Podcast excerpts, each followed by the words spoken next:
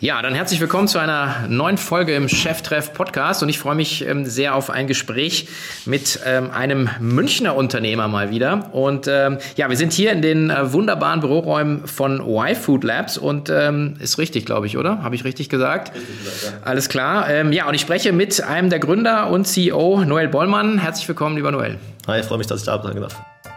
Herzlich willkommen zu Cheftreff, dem Future Retail Podcast von Sven Ritter im Gespräch mit den Machern und Innovatoren der digitalen Handelsszene. Zu Beginn ein kurzer Hinweis in eigener Sache. Kennst du schon unsere wöchentliche Streaming-Show K5 TV? Immer donnerstags ab 10 Uhr laden erfahrene BranchenkennerInnen wie Stefan Wenzel, Romy Riffel, Tim Buchholz und Marcel Brindöpke zu Themensessions ein. Mit ihren wechselnden Gästen sprechen unsere Hosts über die spannendsten Aspekte des E-Commerce, wie zum Beispiel Amazon Marktplatz, Unternehmensskalierung, Internationalisierung und Transformation.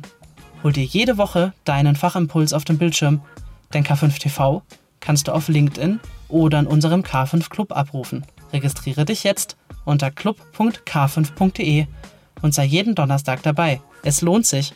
Magst du kurz sagen, wer du bist, was du machst? Genau, hast ja schon gesagt, ich bin Noel. Ich bin einer der zwei Gründer hier bei YFood. Ähm, bin eigentlich ursprünglich so ein klassischer VWLer gewesen und ja, dann hat es mich irgendwann in die Richtung Gründen äh, geschlagen. Und wir machen YFood hier. Das ist quasi ähm, ja ein Smart Food, wie wir, wie wir das nennen. Also wir machen verschiedene Formate, wo wir quasi Lebensmittel sehr convenient, healthy äh, zubereiten und quasi es dann für Personen sind, die halt wenig Zeit haben, aber sich trotzdem ausgewogen ernähren wollen. Äh, unsere Hauptprodukte Produkte sind da die Ready-to-Drink-Drinks. Äh, das sind quasi ja schon vorgemischte Getränke. Da steht ganz groß auch This is Food drauf. Äh, und ja, das soll eben sagen, da ist auch Essen drin. Und das richtet sich eben gerade an die Leute, die sich in, ja, ausgewogen dann ernähren wollen und wo mal nicht so viel Zeit ist. Mhm. Und ähm, du hast jetzt keinen Lebensmitteltechniker-Hintergrund, du bist ja Investmentbanker, glaube ich, gewesen. Also wie kommt man darauf, äh, so, so ein Produkt auf den Markt zu bringen?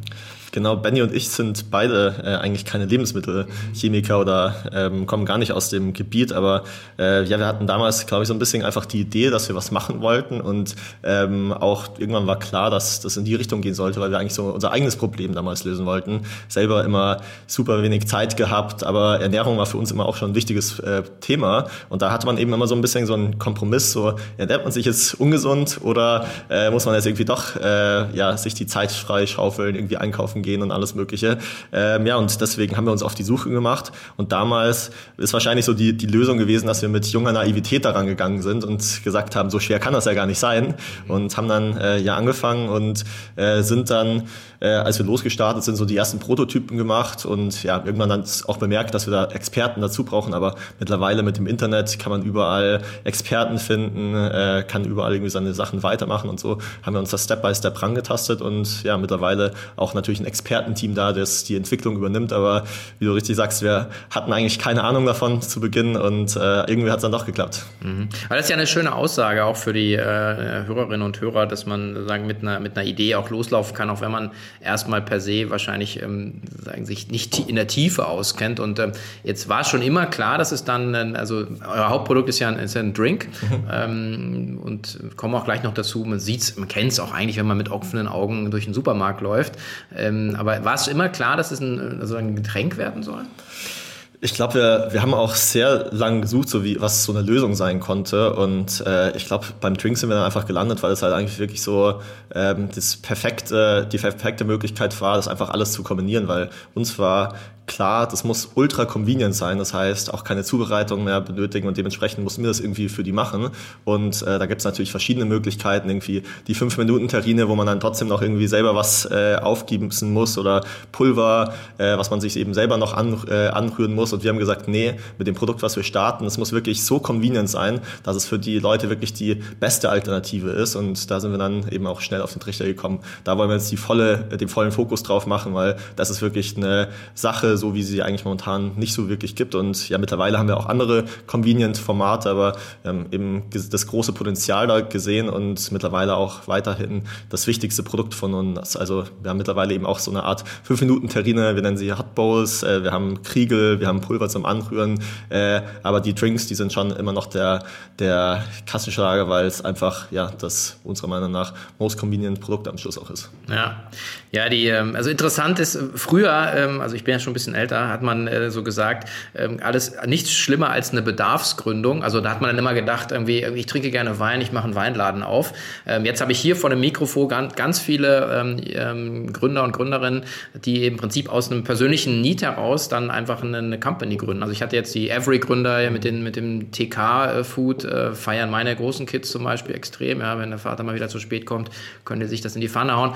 euer Produkt, äh, wir hatten The New Company da, also das ja auch, und das, und das sind ja Dinge, die funktionieren. Und, ähm, und was ich immer spannend finde, und das würde ich gerne heute mit dir ein bisschen so rausarbeiten, was waren so die, die, die, die, die Points, die Turn, Turning Points für euch, dass, dass ihr auch gesehen habt, dass es funktioniert. Und vielleicht nochmal, also euch gibt es ja schon fünf Jahre. Also das finde ich auch immer einen echten, wir hatten im Vorgespräch ähm, mit der Daniela hier auch gesagt, dass das so, ähm, fünf Jahre, dann bist du so, bist du so eigentlich erst im Game, ja. Und ähm, wir reden auch gleich ein bisschen so über eure Größe und so. Aber wie siehst denn du das jetzt? Was waren so die, die vielleicht die, die großen ähm, Stellschrauben in den ersten fünf Jahren für euch, dass, dass ihr jetzt sozusagen wirklich einen Erfolg produzieren konntet? Ja, ich glaube, was wir immer wieder sagen, ist einfach Fokus, Fokus, Fokus. Das ist eigentlich unsere wichtigste Ressource, die wir haben. Und dementsprechend haben wir auch ähm, immer drauf geschaut, was sind jetzt die größten Hebel, die wir jetzt fürs nächste Wachstum benötigen. Es hat irgendwie schon angefangen, dass wir äh, von Beginn an gesagt haben, wirklich Deutschland, Fokus. Wir gucken erstmal online, dass wir reinkommen. Und da wollen wir auch wirklich äh, sehr gezielt gucken, was funktioniert. Da dann schnell einen Channel gefunden, der ähm, mit Paid Social damals super funktioniert hat. Dann erst so das nächste mit aufgemacht. Dann eben gesehen, okay, was was ist jetzt wirklich das nächste, was klappen könnte oder was jetzt wirklich nochmal den großen Aufschwung zusätzlich zu dem D2C gibt und haben dann eben das ganze Retail-Geschäft dazu genommen, was auch nochmal fast schon ein Growth-Hack gewesen ist, weil wenn man aus der D2C-Branche kommt und zusätzlich zu seinem Marketing quasi noch einen anderen Channel mit, äh, mit äh, vermarktet, äh, senkt man dadurch natürlich irgendwie die Kacks äh, zum, zum Wettbewerb natürlich ungemein. Und äh, ja, so haben wir immer wieder geguckt, was sind jetzt wirklich die wichtigen Punkte und haben auch immer äh, so, so eine Gefahr Gefahr ausgegangen, zu viele Sachen aus einmal zu machen. Klar, da sind immer wieder so verlockende Sachen. Wir haben dann irgendwann, weil wir irgendwie ein, äh, so ein Team hätten hiren können, irgendwie für in, in, äh, im Ausland, haben wir dann gesagt, okay, was, what's the problem about it? Und haben uns da einfach mal reingewagt und jedes Mal wieder gesehen, wenn wir irgendwie eine, zu viele Side-Projects gemacht haben, es lenkt am Schluss einfach ab und ist halt einfach nicht die größten Wachstumstreiber und dementsprechend ja wirklich von Anfang an gesagt, okay, äh, erstmal das Produkt hinbekommen, dann das D2C Modell zum, so zum Laufen kriegen, dass wir einen Proof Case haben, dann schnell in den Retail reingehen, dann die Strukturen aufbauen, äh, das Ganze skalierbar machen, dann eine Marke wirklich drum bauen. Also auch anders als, glaube ich, viele andere haben wir erstmal gesagt, dass wir okay, erstmal das Geschäftsmodell schnell zum Skalieren bringen können und danach dieses ganze Thema Marke nochmal stärker drüber stülpen äh, müssen. Und ähm, ja, dann eben das ganze Thema international angegangen, was natürlich auch weitergemacht hat. Und ich glaube, da gab es immer wieder so diese Turning Points, wo wir, ich glaube, was wir mal sagen, so alle sechs bis zwölf Monate Monate einerseits uns als Gründer hinterfragen, was ist eigentlich unsere Rolle jetzt noch, was ist eigentlich wirklich da, wo wir am meisten Wert stiften können, aber auch gleichzeitig zu hinterfragen, was ist jetzt eigentlich gerade der aktuellst wichtigste Painpunkt, den wir lösen müssen, um die Skalierung voranzubringen. Und ich glaube, mit diesem Mindset immer alle sechs bis zwölf Monate sein eigenes Geschäftsmodell, seine eigene Rolle als Gründer, ähm, aber auch eben die wichtigsten Fokus- und Skalierungsthemen zu hinterfragen. Das ist, glaube ich, ein ganz wichtiger Part auch dessen, warum wir jetzt so ein bisschen die letzten fünf Jahre ganz gut auch durchgesegelt sind, wie wir sagen. Mhm. Wie groß seid ihr aktuell, so Headcount, Umsatz? Äh, wir sind jetzt so um die 200 Leute äh, und äh, machen oder haben letztes Jahr so um die 120 Millionen Umsatz gemacht. Mhm. Ja, das ist ja schon, schon ordentlich, äh, ordentliches Volumen, was ihr da dreht, oder? Also das schmeckt auf jeden Fall den Leuten und die Leute ja. kaufen immer wieder ein und das ist natürlich äh, ja auch der Erfolgstreiber dahinter. Natürlich äh, ganzes äh, Marketing, Vertrieb etc. Aber ich glaube, am Schluss haben wir auch einfach zusätzlich noch ein richtig gutes Produkt, was einfach ein Problem der Leute löst und äh, dementsprechend wachsen wir da immer mit unserem Kundenstamm eben mit. Mhm. Was sind meinst, aus deiner Sicht so die, die, die zwei, drei Punkte, warum äh, euer Produkt funktioniert? Also ist es, ist es Preis, ist es Convenience? Also wir sagen, immer die Leute kommen natürlich irgendwie ein bisschen aus einem rationalen Problemlöser zu uns, also dass sie sagen, okay, wenig Zeit, will mich aber trotzdem gesund ernähren. Und da ist natürlich irgendwie der Convenience- und Health-Aspekt irgendwie am Anfang mal so ein Triggerpunkt, aber am Schluss bleiben die Leute, weil es ihnen einfach verdammt gut schmeckt und ähm, ja, es einfach auch viel more convenient ist als viele andere Sachen. Und es gibt einfach ähm, gewisse Situationen, wo es eigentlich bei jedem so ein Y-Food eigentlich gut reinpassen könnte. Also bei mir ist es immer in der Früh. Ich bin äh, in der Früh bin ich nicht so jemand, der, der sich irgendwie gerne oder der sich jetzt noch ein Frühstück äh, groß macht, sondern der immer direkt äh, in die Arbeit, der direkt irgendwie seine Sachen hat und da passt einfach so Y-Food perfekt rein, weil ich da direkt äh, loslegen kann. Bei anderen Leuten ist es äh, beim ähm, ja vor dem Sport, bei anderen Leuten, die viel unterwegs sind oder in der, in der Firma, wenn mal stressige Zeiten sind. Ich glaube, da gibt es halt einfach immer so ein gewissen Use Case für jeden und dementsprechend ist es, so wie wir es konzipiert haben, einfach ein super Mainstream-fähiges Produkt, weil es halt einfach neben dem rationalen oder dem Convenience-Aspekt halt auch noch diesen ganzen Geschmack-Aspekt hat. Mhm. Gab es so am Anfang so bestimmte Zielgruppen, äh, auf denen ihr so äh, mitgesegelt seid oder die das so total gefeiert haben bei euch so? Oder weil du dann sagst, ja, alle, alle können es gebrauchen, das ist ja keiner. Ja, so ein bisschen, das ist einmal so ein Problem, alle für alles finde ich eine schlechte Positionierung. Hattet ihr so, so irgendwelche Target Groups? Ja, tatsächlich kämpfen natürlich auch ein bisschen mit dem Problem, da will ich es jetzt nicht nennen, mit eigentlich, ist ja, ist ja was Schönes, dass wir für so viele Leute verfügbar sind, deswegen so unendlich Target Group spezifisch müssen wir gar nicht gehen, weil es, es funktioniert schon irgendwie überall bei uns, natürlich auch okay. auf dem Retail geproved, aber was wir natürlich schon gesehen haben zu Beginn, ähm, dass wir so die ganzen Early Adopters, das waren natürlich schon so die Hardcore-User, also, also die Leute, die wirklich extrem viel am Arbeiten waren, irgendwelche ähm, ja, Consultants etc., Programmierer, also das sind natürlich schon die, die äh, Hardcore-User teilweise gewesen, die halt so auf uns organisch aufmerksam geworden sind und das hat uns natürlich am Anfang schon geholfen, dass wir halt ohne jetzt irgendwie die Leute zu überzeugen zu müssen, die Leute den, den Problemnutzen direkt gesehen haben. Äh, aber je größer wir geworden sind, desto weniger hatten wir dann äh, darauf äh, geschaut, sondern hatten natürlich irgendwie, haben natürlich unsere großen Zielgruppen. Also Gaming ist natürlich was, was ganz Wichtiges für uns, was ja mittlerweile keine Nische mehr ist, sondern wirklich eine, eine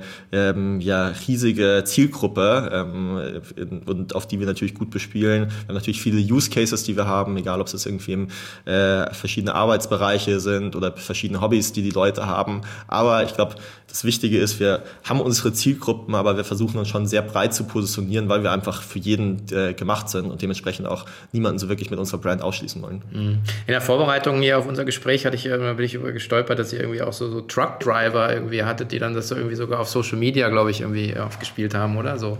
Ich, das ist tatsächlich so auch so der Unlock-Faktor damals für unser Influencer-Marketing gewesen. Also okay. auch da, wenn wir ganz zurückgehen, ist natürlich irgendwie, wir hatten erstmal ein bisschen natürlich gebraucht, bis wir so unseren Sales-Funnel hinbekommen bekommen haben, dass die Leute auch wirklich ähm, auf, unserer, auf unserer Seite äh, was gekauft haben, haben uns da zuerst eigentlich erst eben, wie vorhin gesagt, auf das ganze Thema Pay Social fokussiert, aber haben hin und wieder, weil wir auch gedacht haben, Influencer Marketing, das kommt jetzt, das könnte eigentlich auch für uns versuchen, so ein paar Versuche gestartet. Und tatsächlich war dann unser äh, erster großer Erfolg war tatsächlich ein äh, Truck Driver Influencer, mit dem wir zusammengearbeitet haben, mit dem wir immer noch zusammenarbeiten, der wie, ja, wie eine Bombe eingeschlagen ist dann auch in den Sales und wir gesagt haben, okay, da ist was dran, da müssen wir jetzt auch reingehen in den ganzen Influencer-Bereich. Und ja, also ich glaube, das beschreibt, also ich glaube, das ganze Truck-Driver, das machen wir natürlich auch noch und da gibt es auch einige große Influencer, aber ich glaube, das zeigt halt, wie auch unser Produkt gut zu vermarkten ist, im Sinne von, es gibt halt bestimmte Use Cases, wo es halt extrem gut funktioniert. Und Mobilität ist natürlich einer der großen Aspekte, auch die, die wir lösen. Wenn die Leute im Auto sind, viel unterwegs sind, ist dann natürlich so ein Y-Food viel besser, als irgendwie noch die, äh, den äh, Burger vom, vom großen M irgendwie mitzunehmen. Äh, und ja, dementsprechend ist natürlich auch so eine Zielgruppe, die halt authentisch rüberbringen kann, hey, ich bin viel auf der Achse, wenn ich viel unterwegs bin, dann trinke ich mein Y-Food. Die bringen natürlich diesen Use Case extrem extrem authentisch auch rüber. Und das hilft uns natürlich dann auch in der, in der Vermarktung. Und äh, solche Use Cases hatten wir da über die Zeit viele gefunden. Und das zeigt halt auch wieder, es gibt nicht die einzelne, eigene Zielgruppe, sondern irgendwie jeder hat so seinen eigenen Y-Food-Moment, den, äh, den er, wenn wir den authentisch rausbringen, äh, eben auch gut funktioniert. Ja, ja, Essen muss ja jeder äh, irgendwie oder Nahrungsaufnahme irgendwie, äh, irgendwie organisieren. Und ich war nur gestern auf der Autobahn und dann äh, auch irgendwie wirklich an, an so ein paar Fernfahrerjungs dann beim Stopp vorbeigelaufen. Und dann war natürlich die klassische Curry Currywurst da. Und dann habe ich mir, ich musste aber auch wieder schmunzeln, weil ich gedacht habe, okay, das ist eigentlich ein guter, äh, guter Run-up für morgen, also eben heute. Und ähm, was ist denn, wenn man jetzt mal vielleicht noch mal ein bisschen, also ist auch ein bisschen so bei meinem persönlichen Steckenpferd, so diese ganze Nutrition-Thematik, ja, und äh, irgendwie Health und, und so weiter und sich gesund ernähren. Ähm, was, also wir haben jetzt die Currywurst, das große M äh, und oder Snickers, aber äh, du hast gesagt, sag mal hier Frühstückersatz. Also es ist, es geht ja schon um also Convenience Smart Food. Also schon, ähm, also es geht nicht nur darum, schnell zu essen, es geht auch darum, smart zu essen. Also und äh, vielleicht auch nochmal auch von deiner Sicht so was, was da auch an, an Nährstoffen, also dass man sich auch sozusagen, man vermeidet nicht nur Schlechtes, sondern man tendenziell kann man sich ja auch was Gutes tun, ne? glaube ich, ist so ein bisschen die Richtung. Total, und das ist ja auch ein super wichtiger Aspekt von diesem ganzen Smartness-Gedanken, dass es eben nicht nur schnell und lecker geht, sondern dass es eben auch gesund ist, äh, nachhaltig und eben auch affordable, also eigentlich so die Five Pillars of Good Nutrition, wie wir sie nennen. Und da ist eben die Smarte dahinter, dass es so alles abdeckt im, in einem guten Bereich. Und wir sagen nicht, dass wir in allen Bereichen das Allerbeste sind, weil es gibt natürlich, wenn wir sagen, oftmals ist, wenn du äh, in gewissen Bereichen Bereich natürlich empfehlen wir den Leuten, hey, wenn du schaffst, koch für dich selber, koch gesund, das ist äh, das, das Richtige auch für dich. Aber gerade in, in Situationen, wo es eben nicht so, nicht so super ist, musst du ja immer Kompromisse machen. Entweder ist teuer oder es schmeckt nicht oder es ist ungesund oder du musst dann doch irgendwie eine halbe Stunde irgendwo hinfahren und deswegen immer in einen von diesen fünf Aspekten kommen eigentlich Convenience-Food-Produkte immer irgendwie zu kurz. Und deswegen sagen wir, das ist das Smarte an, unserer, äh, an unseren Produkten und wir sind kein Mahlzeitersatz, sondern wir sind einfach eine Mahlzeit. Wir sind eine Mahlzeit, die in gewissen Situationen eben auch gut in dein, in dein Leben reinpassen. Und dementsprechend ist uns es eben auch wichtig zu betonen, wir versuchen nicht, das gute Essen zu ersetzen. Wir versuchen nicht den Leuten zu sagen, kocht nicht mehr, sondern trinkt Y-Food, sondern wir sagen, kochen und selber gesund gesund äh, zu kochen, das ist das Beste. Versucht es. Wenn ihr es nicht schafft, dann äh, setzt auf Y-Food, weil da ist eben alles drin, was der Körper braucht. Alle Makronährstoffe, äh, alle Mikronährstoffe und deswegen immer eben in allen diesen fünf Aspekten äh, eine gute Alternative und eine bessere Alternative zu dem, was, äh, was ihr sonst da so draußen findet. Mhm. Und ihr habt, glaube ich, auch eine vegane Variante mittlerweile, ne? Genau, also, ja. Die habe ich probiert, die hat, die hat, mir jetzt nicht so geschmeckt, muss ich sagen, aber gut, ich bin dann eher bei der, bei der, bei der originalen. Äh, ich hoffe, die schmeckt aber gut. Äh, ja, ja, die, also, aber lustigerweise, wir haben vorher mal, also schon mal so einen Videoclip gedreht, wie ich es probiere und dann äh, habe ich dann, also, war sehr lustig, weil ich dann gemerkt habe, okay, das ist eine echte Mahlzeit, weil du nimmst das so, du trinkst das so und es ist wie so ein Drink. Und er gesagt, nee, nee, also das ist schon, du merkst, es ist, also im Neudeutsch würde man sagen, very rich. Also es ist wirklich eine Mahlzeit. Also fand ich auch gut. Also ähm, ein anderes Thema ist, was mich persönlich auch noch interessiert, ist so glykämischer Index. Also das ist ja auch mal bei Snacks normalerweise das Problem, dass dann irgendwie dein Blutzucker so einmal durch die Decke ballert. Das ist bei eurem Produkt, glaube ich, nicht so, ne? Also, ja, also alles, was wir machen, basiert ja auch auf wissenschaftlichen Erkenntnissen. Und wir haben ein ganzes Team von äh, Lebensmitteltechnologen, Wissenschaftlern, Scientists, also ganze Palette an, ich glaube 20, 25 Leute, die sich nur darum kümmern, wie äh, unser Produkt weiterentwickelt werden kann, wie wir Produkte aufstellen. Und da ist natürlich ein ganz wesentlicher äh, Bestandteil eben auch, wie der ähm, Effekt auf den Körper ist, also wie gesund die Produkte am äh, Schluss wirklich sind. Und das basiert eben auch auf alles auf wissenschaftlichen Erkenntnissen. Wir machen da eben auch Tests, wie beispielsweise glykämischen Index-Test. Und was wir da eben auch sehen, ist, dass im Gegensatz zu anderen äh, Fastfood-Alternativen, die eben sehr einen hohen glykämischen Index haben, also sehr zu einem hohen Peak eben auch führen bei den Leuten, wir, äh, wir eben für einen niedrigen glykämischen Index sorgen können, was eben daran liegt, dass wir eben sehr viele ähm, unterschiedliche Nährstoffe da drin haben, also viele Ballaststoffe, viele Proteine, gute Fette etc. Und dementsprechend ist eben so eine ausgewogene Mahlzeit eben am Schluss, was wir eben auch sagen ist und eben nicht nur eine Zuckermahlzeit, die schnell zu sich genommen ist und eben einfach nur dazu führt, dass man kurz äh, seinen Hunger befriedigt, aber eigentlich äh, nach einer halben Stunde geht es dann schon wieder los und äh, ja, dementsprechend glykämischer Index ist natürlich einer der Sachen, nach denen wir optimieren, aber insgesamt natürlich ein ausgewogenes Makro-, Mikronährstoffenfeld. Äh, der Nutri-Score ist natürlich auch ein wichtiger Kennzahl. Steht zwar auch äh, teilweise wird es natürlich irgendwie auch die, die Herleitung gefragt, aber es ist eine gute Kennzahl uns, unserer Meinung nach oder eine gute Vergleichsgröße eben auch zwischen äh, Lebensmitteln und dementsprechend. Es ist diese Ampel auf den, genau, auf den Lebensmitteln mittlerweile. Uns, naja. uns ist eben auch wichtig, da um eben auch, äh, weil wir natürlich in, intern sehr viel wissen, wie gut unsere Produkte sind, aber wir versuchen natürlich irgendwie auch für Simplizität zu stehen und dementsprechend den Leuten äh, nicht überall natürlich irgendwie erklären können, wie das alles zusammenhängt mit dem glykämischen Index etc. Und dementsprechend hilft uns das natürlich schon, dass wir auch in kurzer Fassung mit diesem Nutri-Score A, der eben auf allen unseren Produkten drauf ist, eben jedem klar zu machen, okay, das, was da drin ist, ist was Gutes. Dann kann man natürlich noch mal hinten drauf schauen und wird dann auch nochmal durchgeleitet, warum das eben gut ist. Und für die Leute, die es dann wirklich wissen wollen, bieten wir natürlich auch auf unserer Webseite natürlich alle Informationen an, wie das wissenschaftlich alles zustande gekommen ist. Aber dementsprechend sind diese ganzen Aspekte insgesamt sehr wichtig für uns, um eben auch zu zeigen, dass ähm, unsere Produkte eben sehr gut für die Menschen sind. Ja, ist, ist Bildung eigentlich, ähm, eigentlich ein Thema dann bei, bei, bei guter Ernährung aus deiner Sicht? Auf jeden Fall. Also für uns ist natürlich, wir müssen uns natürlich irgendwie auch auf unser Messaging äh, fokussieren äh, und äh, dementsprechend geht natürlich viel von unserem Marketing natürlich über Use Cases, irgendwie über diesen ganzen Convenience-Aspekt, aber es ist immer wichtig, äh, eben auch diesen äh, gezielt diesen Aspekt von Gesundheit eben auch zu, zu vermitteln oder zu, zu zeigen, warum ist es irgendwie auch äh, gut für dich. Ich glaube, wir müssen da natürlich verschiedene Layer spielen, weil wir können natürlich gerade auf Paid Social ist natürlich in kurzer Aufmerksamkeit spannend und da können wir keinen Professor hinstellen, der irgendwie alle alle äh, wissenschaftlichen Studien studiert. Aber das, dementsprechend versuchen wir immer, diese Kernaussagen noch mitzugeben, warum das eben ähm, warum das eben was Gutes ist und dann äh, können wir den Leuten eben auf unserer Webseite eben noch mehr zeigen, die dies eben äh, sehen wollen. Aber Education spielt natürlich schon gerade bei einer ganz neuen Produktkategorie schon eine Rolle, weil die Leute natürlich äh, oftmals erstmal skeptisch sind. Wie kann das denn sein, dass man jetzt irgendwie auch eine Mahlzeit äh, trinken kann? Und ich meine, man könnte kurz sagen, es gibt ja auch Suppen, also die, die ja, funktionieren ja. irgendwie auch.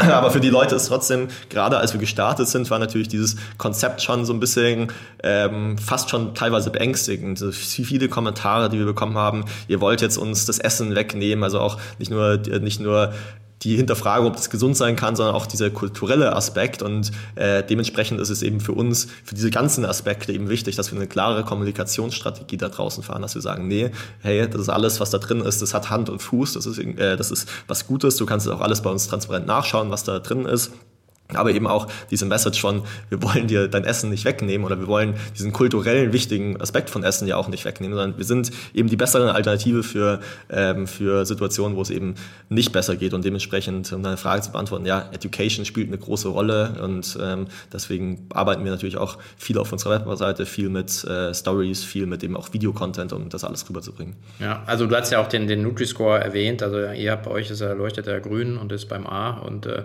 ich glaube, man man kann ihn schon challengen, aber ich glaube, es ist äh, einfach mal das, also, die bessere Variante ähm, ohne wäre die schlechtere. Und ich glaube, dass für viele Leute, die sich eben nicht so tief damit auskennen oder auch da sich so reinarbeiten können, ist natürlich gut zu sehen, einfach so sagen, nach so einer Ampel zu gehen und zu sagen, welches Food ähm, sollte ich denn in meinen Einkaufswagen legen. Jetzt apropos Einkaufswagen, ähm, ist ja vielleicht auch, also das Geschäftsmodell ist ja ähm, gestartet, hast du schon auch gesagt, im klassischen, also Direct-to-Consumer, D2C. Ähm, ihr seid aber heute, kann man auch schon nachlesen, also bei einem 50-50-Split. Ähm, wann kam der Punkt, Punkt, dass ihr wirklich gesagt habt, ähm, ja, wir, wir gehen auch in die Fläche. Ähm, und äh, weil das ist ja nochmal ein komplett anderes Brett, was man bohren muss. Das ist ja nicht so, du brauchst andere Leute, du brauchst andere Kompetenzen, ähm, auch eine andere Logistik, ja, also für die Fläche. Gab es da so einen Moment? Ja, also wie schon vorhin erzählt, wir hatten natürlich schon ganz am Anfang haben wir erstmal gestartet und gesagt, okay, wir müssen das erstmal irgendwie D2C hinbekommen und ähm, ich hatte davor schon, also bevor vor YFood schon ein paar Erfahrungen im ganzen Online-Marketing gesammelt und da schon so meinen ersten, ja, ähm, ersten Möglichkeiten gesehen, was man da eben mitmachen kann und dementsprechend haben wir auch erstmal gesagt, okay, lass uns darauf fokussieren, lass uns erstmal gucken, dass wir das online zum Laufen kriegen. Wir hatten dann tatsächlich nach gar nicht so langer Zeit, wo wir am Markt waren, selber einen Anruf bekommen, damals von einer Rewe-Region, die ihm gesagt haben, hey, wir haben eure äh, Werbung gesehen ähm, auf Facebook und äh, können wir nicht mal zu Gespräch, äh, könnt ihr nicht mal zum Spr Gespräch vorbeikommen? Und damals hatten wir natürlich gar keine Ahnung von der ganzen Retail-Welt und der ganzen Landschaft und es war uns natürlich erstmal so, okay, gehen wir mal hin und, und hören uns das mal an und äh, ja, war dann ein spannendes Gespräch und dann haben wir uns auch erstmal extern Hilfe dazu geholt und gesagt, okay, wir müssen erstmal dieses ganze Thema Retail verstehen, bevor wir da jetzt mal reingehen, weil gerade im Retail ist es natürlich so, wenn man schnell schnell reingeht und keine Ahnung davor hat, dann ver hunzt man sich da auch schnell langfristig seine ganze, ganze Preisstruktur und ganze Konditionen etc., weil natürlich, was man am Anfang macht, ist natürlich der Ankerpunkt für, für seine ganze äh, zukünftiges Wachstum. Und dann hatten wir ja, uns Experten, einen Experten noch dazugeholt, der, der uns ein bisschen gecoacht hat, in, in wie die Richtung geht. Und dann haben wir gesagt, okay, Benny, du äh, kümmerst dich jetzt mal um dieses neue Geschäftsmodell. Ich gucke, dass, dass wir weiterhin das Online-Modell äh, skalieren. Und äh, ja, das war, glaube ich, gar nicht so lange. Ich glaube, sechs Monate nach Launch, dass wir da so unser erstes Gespräch hatten und da hat es natürlich ein bisschen Anlauf gebraucht, aber dann sind wir schon relativ schnell, also ich glaube, es hat jetzt wahrscheinlich kein Jahr gedauert oder so, bis wir äh, die erste Flasche im Retail drin hatten und von da aus dann eben gesehen, okay, das ist wirklich was, wo wir auch Fokus dahinter stellen müssen und dementsprechend dann auch eben äh, umstrukturiert und gesagt, hier müssen wir, müssen wir rein investieren und äh, von da aus dann eben beides parallel äh, erstmal aufgebaut. Mhm. Und wo seid ihr heute schon distribuiert? Also überall eigentlich gefühlt, oder? Genau, also ich glaube, ich glaub, so die, die ganzen großen äh, Rewe, Edeka, Landschaft, da sind wir überall, ähm, auch ja, Rossmann etc. Also ich glaube, wir sind da schon eine gute, gut vertreten, mittlerweile in über 20.000 Point of Sales allein in Deutschland. Und dann kommen natürlich irgendwie international noch einige Tausende dazu, die wir, die wir haben. Deswegen, ich glaube, da sind wir zumindest, was den ganzen ähm, LEH angeht, sind wir schon sehr weit vertreten, äh, aber es gibt natürlich noch viele weitere Opportunities, wo wir draufgehen. Also Stack-Vending-Maschinen in, äh, in Firmen reingehen. Das ganze Thema äh, Tankstellen ist sicherlich bei uns auch was, wo wir noch nicht da sind, wo, wo wir sicherlich die Opportunität gerade für unsere Produktkategorie sehen, weil du hast ja selber gesagt, der, der Need war bei dir auch äh, da, auf, äh, als du unterwegs gewesen bist und deswegen wir haben wir sicherlich noch die ein oder andere Opportunity auch in Deutschland, äh, die, wir, die wir haben, aber insgesamt sind wir schon, glaube ich, in Deutschland zumindest sehr breitflächig vertreten mittlerweile. Mhm. Und Internationalisierung, ähm, also Frage, wo steht ihr und, und wie, wie macht ihr das? Eher über D2C-Ansatz oder mittlerweile auch äh, über, über Handelspartner? Also wir haben auch da so ein bisschen unsere ja, Historie nochmal kopiert und gesagt, okay, erstmal gehen wir auch D2C rein. Ist natürlich auch das Einfachere vom Setup her. Also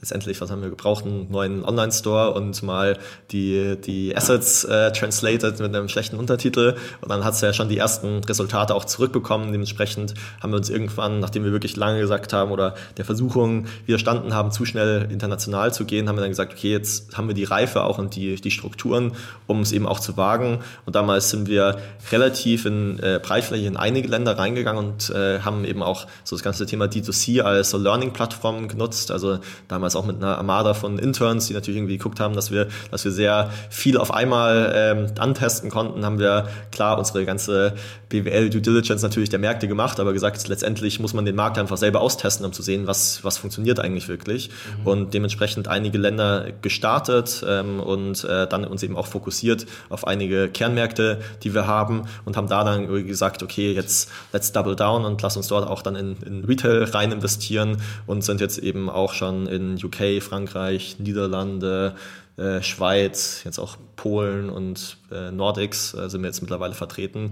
Ähm, und ja, das war sicherlich auch wieder so ein zweistufiger Part von erstmal online probieren, was funktioniert, da auch sicherlich so ein bisschen den Proof Case bauen, weil nur wenn du jetzt nach äh, UK gehst und sagst, wir sind hier eine deutsche Firma oder ein deutsches Startup und wir haben da schon Erfolg, dann sagen sie, okay, super, interessiert uns jetzt erst auf den ersten Moment äh, nicht. Und dementsprechend ist natürlich wichtig, dass man mit da auch mit Zahlen hingehen kann, sagen, hey, wir haben hier auch richtig Traction aufgebaut. Wir haben hier eine Community schon, die wir, die wir aufbauen und dann mit den ersten, äh, sobald man die ersten Proof Case bekommen, haben wir eben auch gezeigt, dass unser Produkt auch dort funktioniert und so war dann so ein bisschen der, der Schritt. Sobald wir die Chance bekommen haben, dann haben wir gesagt, jetzt gehen wir auch richtig in die, in die Märkte rein und skalieren da eben auch auf der Retail-Seite. Mhm. Sind dann so, so äh, Märkte, gerade wenn man Lebensmittel macht, jetzt so außerhalb der EU, ist das, ist das eine Herausforderung oder? Also momentan ist, operativ sind wir nur in der EU richtig äh, vertreten. Also wir verkaufen eigentlich in alle EU-Länder. Äh, UK, aber gut. Da, stimmt, da, da hast du recht, UK und, und Schweiz. Ähm, genau, also so richtig Challenges, also Klar ist das ganze Verzollen ist ein bisschen schwieriger, aber letztendlich sind da ja auch überall Abkommen. Wir haben dann uns irgendwann für UK entschieden, dass, äh, dass wir ein eigenes Lager äh, aufbauen, eben auch dann als Brexit gekommen ist, um halt so ein bisschen die, die ganze The Thematik zu, äh, zu umgehen. Äh, in der Schweiz äh, liefern wir zumindest im Online-Bereich weiterhin gerade auch noch aus Deutschland, deswegen das ist alles handelbar. Ich glaube, du kommst halt dann irgendwann in eine Scale, wo ja du, du die lieber vor Ort ähm, dir was aufbaust, weil es halt einfach dann nochmal ein bisschen einfacher ist. Aber dementsprechend ist es bei uns in UK, dass wir vor Ort ein Lager haben ähm, und selbst in der Schweiz verschicken wir momentan noch äh, aus Deutschland. Also ist alles handelbar, würde ich sagen. Mhm. Wenn ich jetzt so die Flasche in deinem, also ich so hinter dir stehen sie aufge, aufgereiht äh, auf, auf wunderschönen Podesten äh, und steht This is Food, Why Food, ähm, sozusagen USA, ich meine, kann man ja, könnte man wahrscheinlich äh, komplett so rüberschicken. Also ist das ein, ist das ein, ein Markt, den ihr euch anschaut? Also tatsächlich schicken wir es nicht einfach so rüber und dementsprechend ja. äh, sind wir auch gerade, also hat es natürlich einiges an Vorlaufzeiten. Also wir sind äh, dabei, äh, den, den Markt aufzubauen. Also das bedeutet natürlich auch vor Ort äh, erstmal Tests. Das ganze Produkt muss natürlich irgendwie auf dem Markt auch zugestimmt werden, drüben Konsumententests machen. Man merkt eben auch schnell, dass äh, während man in Europa mit so einer One-Size-Fits-All-Solution schon ganz gut vorankommt, also unsere Produkte schmecken überall allen Leuten irgendwie on average gleich, würde ich mal sagen, äh, ist, haben wir in, in den USA schon schnell bemerkt, dass wir schon auch Adaptionen vornehmen müssen an unserer, ähm, an unserer, ähm, an unserer Rezeptur. Dementsprechend sind da auch andere Regulierungen natürlich vor Ort und dementsprechend, äh, ja, also wie du hörst, wir sind an dem ganzen Thema auch dran und äh, ähm, ist ein wichtiger Markt natürlich auch für uns in der Zukunft, den, den wir sehen. Ähm, aber es wir haben uns jetzt dagegen entschieden, jetzt einfach nur rüber zu schippen. Einerseits ist es regulatorisch auch schwierig, aber andererseits macht es für uns auch aus Nachhaltigkeitsperspektive nicht so viel Sinn, dass wir Wasser über den Teich schippern, um es da dann äh, zu verkaufen, also Wasser in unseren, in unseren, äh, in unseren Drinks eben, äh, sondern dass es viel mehr Sinn macht, drüben eben auch eine Supply Chain aufzubauen. Okay, also eine eigene Abfüllanlage. genau, ja. ja. Also keine eigene Abfüllanlage, aber Abfüllpartner. Genau. Okay, ja, okay. Mhm. Ja, ja, ich meine, der Markt ist natürlich dann, äh, äh hast du dann nochmal Europa und ein bisschen mehr. Äh, das ist natürlich schon, äh, schon nicht so schlecht, ja. Also, ähm, schauen wir doch mal nach vorne. Also, was sind denn so die nächsten Schritte? Weil ich hatte ja auch eingangs gesagt, ihr seid jetzt fünf Jahre alt und ähm, also aus meiner eigenen unternehmerischen Erfahrung ist wirklich immer so fünf Jahre und dann geht das Spiel eigentlich erst richtig los, obwohl man natürlich schon die ganze Zeit Marathon im Sprint gemacht hat. Ähm, schaust aber noch ganz frisch aus dafür. Also insofern. Aber was sind so, so die, die, die drei großen Projekte für euch, ähm, die, die ihr euch jetzt so vornehmt, so perspektivisch? Ich will keine Jahreszahl nennen, weil die letzten Jahre haben gezeigt, planen kann man schon, aber man weiß immer nicht, was passiert. Aber so, was sind so die großen strategischen Schlagrichtungen für euch? Danke erstmal fürs Kompliment. Ich komme gerade aus, aus dem Urlaub raus. Also. Deswegen vielleicht. ähm, ja, nee, also und für uns ist es natürlich auch eine, eine unfassbare Journey. Also ich bin äh, jetzt gerade 30 geworden und äh, was wir da jetzt in der Zeit erleben durften, äh, das Ganze aufzubauen, die ganzen Teams aufzubauen, das ganze Internationalisierung, das bringt natürlich viel Spaß und äh, da sehen wir eben auch, dass wir gerade erst am Anfang stehen, was, was äh, vor uns noch ist. Also gerade auch, was das ganze Thema Internationalisierung angeht. Ich habe jetzt Großtrahmen von unseren ganzen Erfolgen äh, gesprochen, die wir da hatten. Also dass wir schon Retail-Partner haben, dass wir irgendwie auch äh, einige Märkte zum Laufen gebracht haben. Äh, aber wir sagen immer, we're scratching on the surface, also was diese Märkte angeht, da die jetzt auf das Level zu bringen, was wir in Deutschland, Österreich haben, das wird eine riesige Mammutaufgabe. In Deutschland sehen wir aber auch, dass da noch lange nicht die oder noch extrem viel Luft zum Atmen nach oben ist. Also wir gerade ja dabei sind, dieses ganze Thema Marke noch viel zu stärken, viel mehr zu emotionalisieren. Natürlich so als Nordstern haben das ganze Thema Red Bull irgendwann so eine Marke zu haben, die wirklich äh, ja für für eine für einen Lifestyle einer Generation wirklich steht und da investieren wir jetzt äh, viel rein und ja, ich glaube, diese, diese Themen jetzt weiterhin, die Organisation mit aufzubauen, wo natürlich viele Challenges jedes Mal wieder sind. Also wenn wir jetzt plötzlich bei 200 Leuten sind, nicht mehr jeden persönlich kennt, aber auch jetzt mittlerweile anfängt, international noch die Leute versucht, äh, in einer Matrix-Organisation mit, mit reinzuholen. Das sind alles Challenges, die, wo ich äh, draufschaue und sage, da, äh, ja, da habe ich richtig Bock, dass die, dass die Reise äh, jetzt ja eigentlich überhaupt erst losgeht mit, mit der Skalierung. Und wir sehen es ja auch in den Zahlen. Also da ist noch viel, viel Potenzial drin in der Kategorie. Wir haben das Glück, dass wir da sehr früh in diese Kategorie reingekommen sind äh, und dementsprechend äh, die Kategorie jetzt mit, mit shapen. Aber ähm, ja, ich glaube, der Convenience-Food-Markt ist ja ein unendlich riesiger Markt äh, und da eben reinzugehen und da jetzt global äh, eine Challenger zu werden mit einer neuen Produktkategorie und eben so ein bisschen so als, als kleiner Traum so ein Red Bull äh, von, von dieser Kategorie zu werden, äh, das wird in den nächsten Jahren uns noch bevorstehen. Mm, okay, das ist ein, ein sehr geiles und großes Ziel, muss ich sagen. Ähm, die, die Reise habt ihr ja nicht alleine gemacht, du hast schon gesagt, dass 200 Leute, ähm, aber ihr habt natürlich auch ähm, Investoren an Bord geholt. Ähm, ich glaube, meine mich zu erinnern, dass ihr sogar ähm, bei der Höhle der Löwen wart und Frank Thelen, glaube ich, äh, mit dem ja. Cap Table, ich weiß gar nicht, ob er noch drin ist, aber auf jeden Fall war er von Anfang an dabei. Ähm, aber ihr habt auch noch mal, noch mal, wart noch mal ein paar Mal an der Tankstelle, glaube ich. Also, ja. Ähm, also Wachstum kostet Geld und ich glaube, das ist ja mal die, die, die Abwägung, die man hat. Also entweder man, man hat Zeit, ja, oder man hat Geld. Also wenn man kein Geld hat, braucht man meistens ein bisschen länger.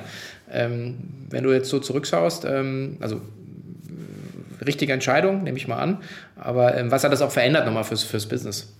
Ja, ich glaube, wir haben wahrscheinlich so drei Phasen. Also die erste Phase, wo waren wir äh, sehr bootstrappy unterwegs, also haben das alles mit irgendwie unseren eigenen Mitteln finanziert und da haben wir sehr viel auch damit gearbeitet, dass wir einfach auch sehr stark aufs äh, Cashflow-Management geschaut haben, also versucht haben, gerade über D2C möglichst schnell unser Geld reinzubekommen, auch äh, wenn es darum ging, irgendwie zu verhandeln mit den Retailern, war uns eben auch sehr wichtig, die Kondition, wie schnell wir unser Geld wieder zurückbekommen haben, weil wir eben auch wenig Ressourcen hatten, mit denen wir, mit denen wir agieren konnten. Und dementsprechend war das wahrscheinlich so die, die erste Zeit, war so ein bisschen die Bootstrap-Zeit, äh, wo wir das alles aufgebaut haben, wo dann damals auch der ähm, Frank Thielen mit an Bord gekommen ist, mit der Höhle der Löwen, die uns natürlich auch einen äh, Boost gegeben hat, aber wo wir jetzt auch nicht in Geld geschwommen haben äh, zu, zu dem Zeitpunkt. Ähm, also der hat uns dann niedrigen sechsstelligen äh, Betrag reingegeben, obwohl wir schon beträchtliche Umsätze und natürlich Warenwerte auch im Lager ge, ge, ähm, äh, hinterlegt hatten. Und äh, ja, das war eine spannende Zeit, wo natürlich irgendwie alles so ein bisschen auch Chaos war und wo, äh, wo, wo man jeden Cent natürlich irgendwie ja. dreimal umdrehen musste und eben auch sehr schnell gucken musste, wie schnell äh, kommt denn das Geld zurück. Und da war es natürlich so eine äh, klassische CAC-to-LTV-Rechnung, ist dann natürlich irgendwie vor allem interessant, wie der LTV irgendwie in den ersten paar Monaten auszieht von, von, einem, äh, von einem Produkt. Ähm, dann hat sich das alles so ein bisschen geändert, als wir dann unsere erste größere Finanzierungsrunde gemacht hatten, äh, unsere Series A. Das war ähm, damals mit dem ähm, ja, Foodtech-Fund äh, Five Season Ventures, die das äh, geleadet haben. Äh, und da ist dann das zum ersten Mal so gewesen, dass wir nicht äh, jedes Mal Angst hatten, haben mussten, jede Woche, ob wir überhaupt die Rechnung bezahlen konnten, sondern dass wir dann auch ein, ähm, ja, ein bisschen Cash-Pulver äh, hatten, mit dem wir eben agieren konnten und von da aus natürlich dann deutlich mehr in die Skalierung reingehen konnten, dass wir einfach schon deutlich vorausschauender und irgendwie auf Sicht schon mal die Leute einstellen konnten, dass wir auch aggressiver natürlich nochmal unsere Marketing-Trommel äh, raus äh, oder äh, ja, ähm, skalieren konnten weil wir eben auch das, das, Pull, das ähm, ja, den, den Puffer eben hatten, hatten dann noch eine zweite Finanzierungsrunde gemacht damals. Also die erste war, ich glaube, so, glaube, über 4 Millionen, die nächste dann über äh, so 15 Millionen, äh, wo dann ähm, der VC von Felix Capital äh, reingekommen ist mit äh, Fonterra, das ist so ein ähm, ja, Milchkonzern, der uns in, einer, ein, in einigen Bereichen auch weiterhelfen konnten. Und das war natürlich dann auch nochmal so ein, so ein nächster Schub, wo wir auch nochmal ähm, damals zuerst unglücklicherweise, aber äh, in das gerade zu Beginn von Corona passiert ist. Also